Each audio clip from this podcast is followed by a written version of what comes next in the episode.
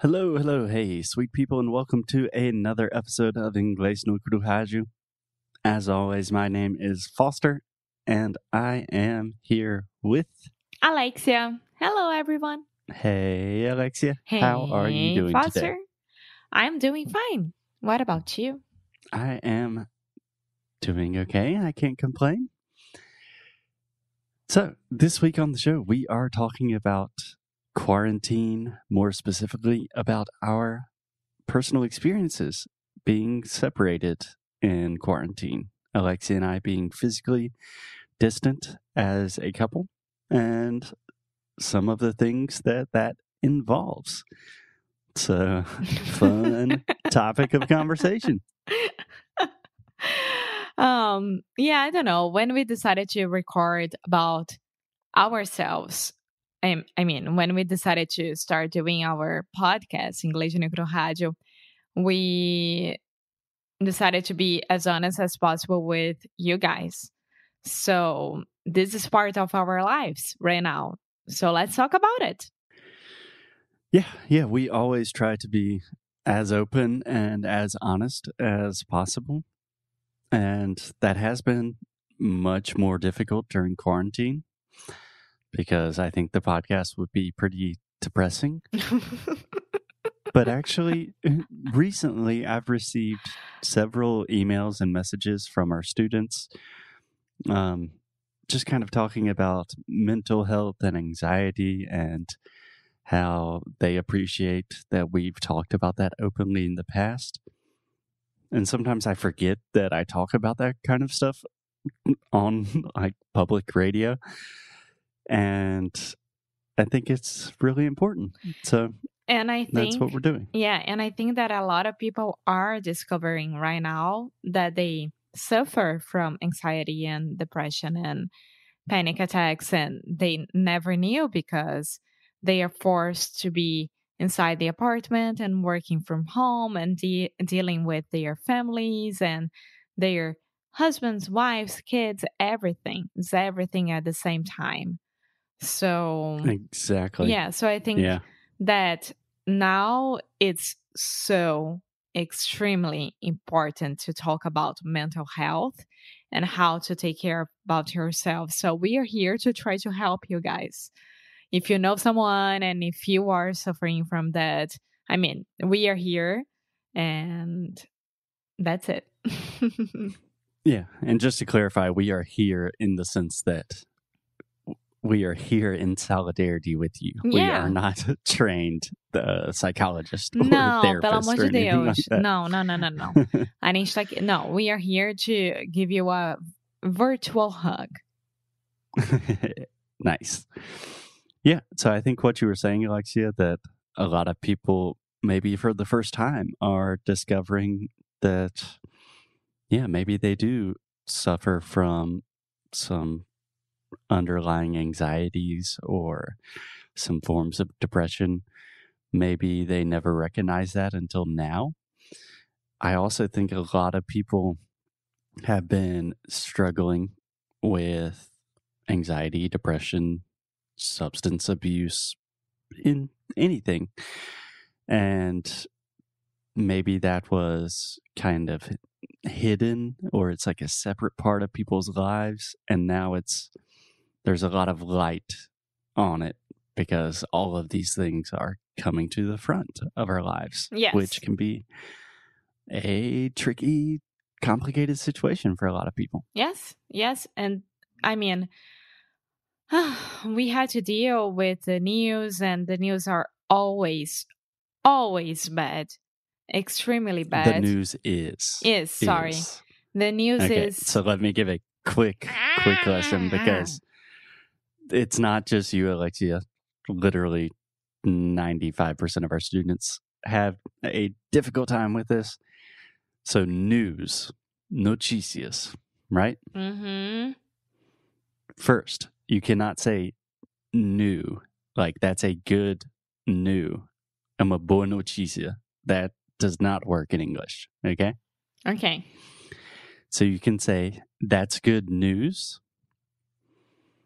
So in this case, we are referring to news as a singular item So if I say, "Hey Alexia, I just heard," I literally just read about this. I just read that Russia produced a vaccine, and you could say, "Oh, that's good news," and then I can say, "Probably not."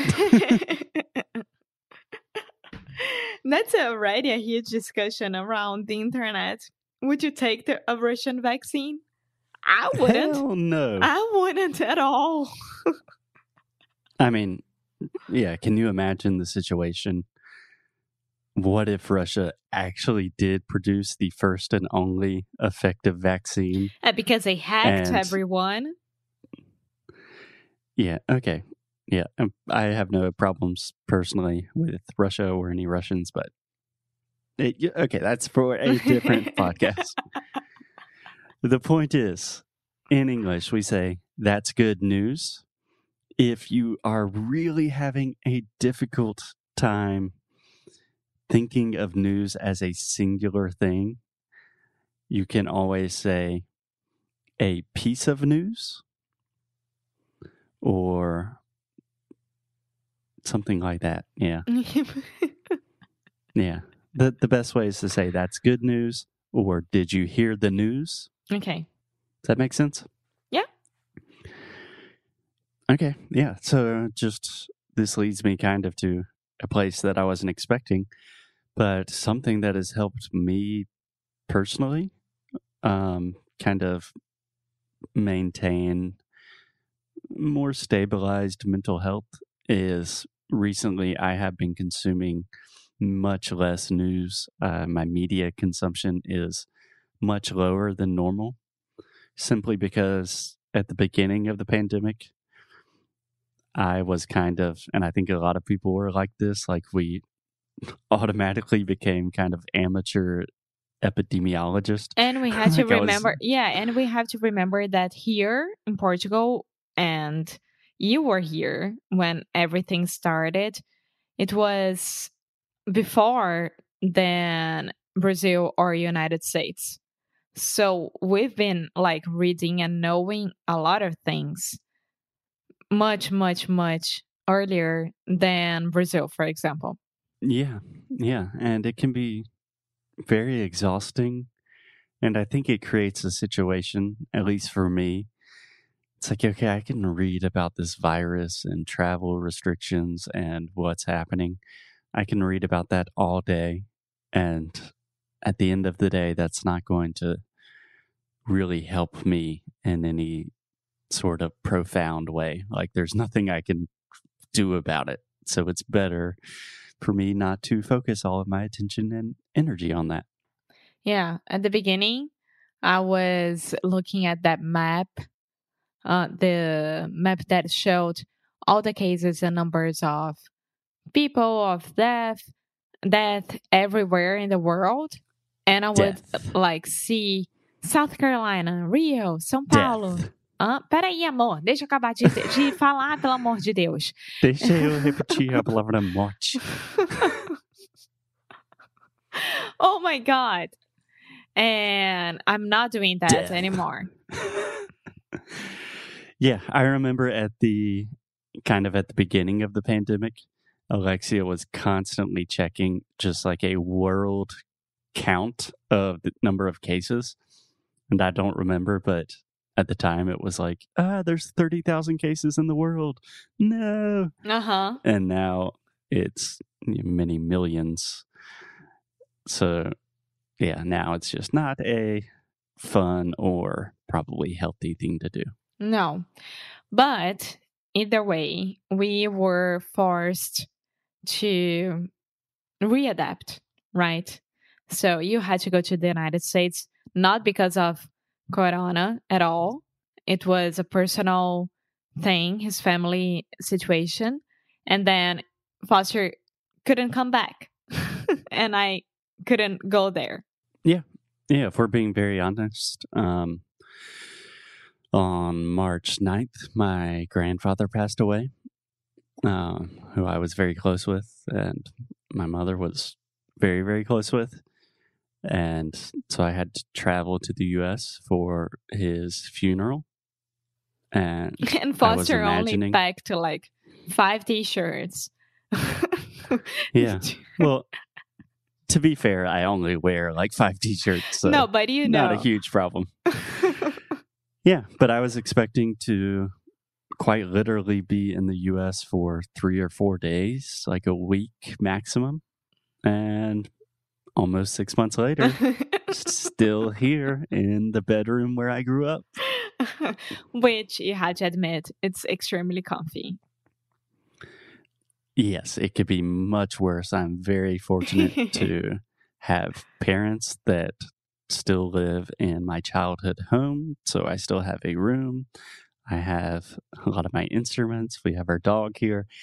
It's not too bad. No, it's not. And I think next episode we can talk about some of the good things that we've been doing to not only entertain ourselves, but to try to keep ourselves healthy, to work in a healthy way. And yeah, just how we're dealing with all this stuff, just like everyone else. yes, of course. Cool. So until tomorrow, guys, stay positive, keep your head up.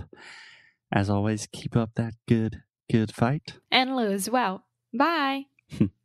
Bye bye.